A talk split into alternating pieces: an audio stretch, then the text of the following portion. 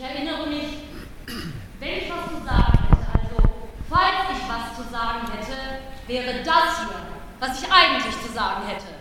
Was ich zeigen will, ist das Schweigen. Ein Schweigen jenseits von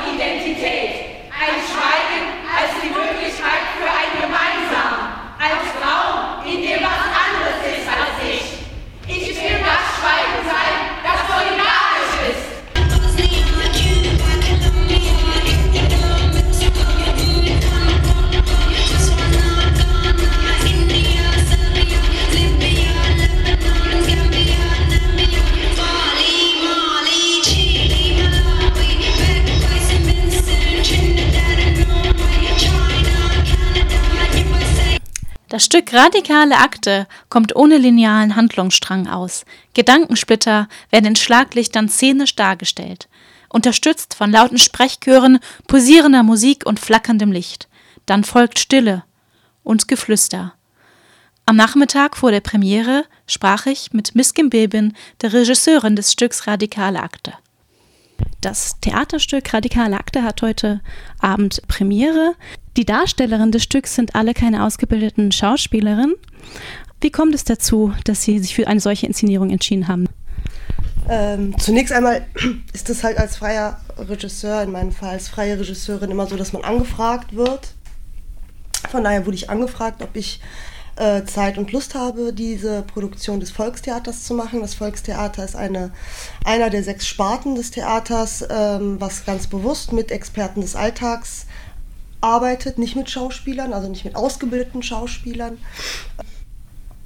Und dieses Vorhaben in Kombination mit dem, mit dem Thema äh, fand ich so spannend ähm, und das hat mich sehr angesprochen.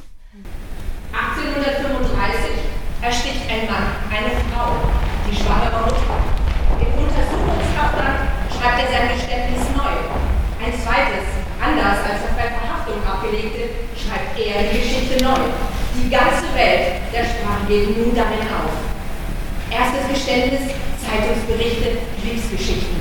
Nach einer Zeit.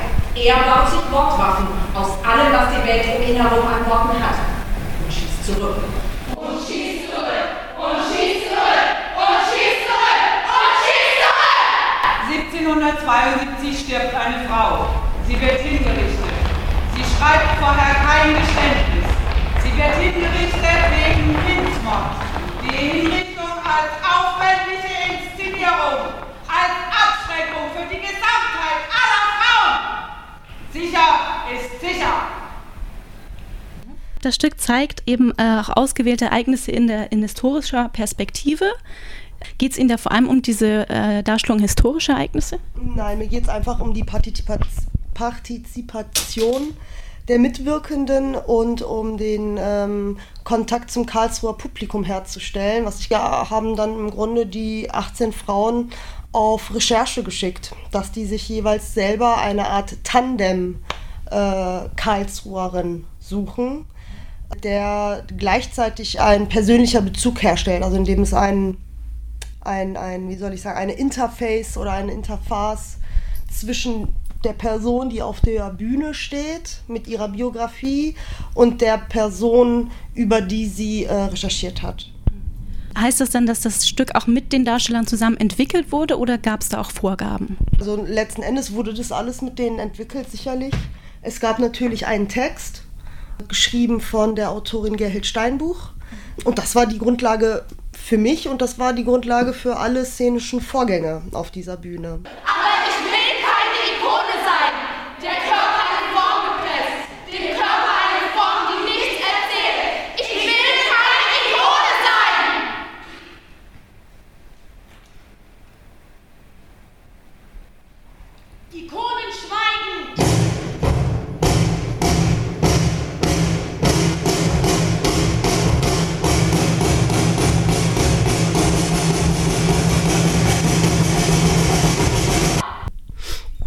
Die Rechte der Frauen auch ins Theater zu bringen, künstlerisch darzustellen, war eine Intention des Theaterstücks.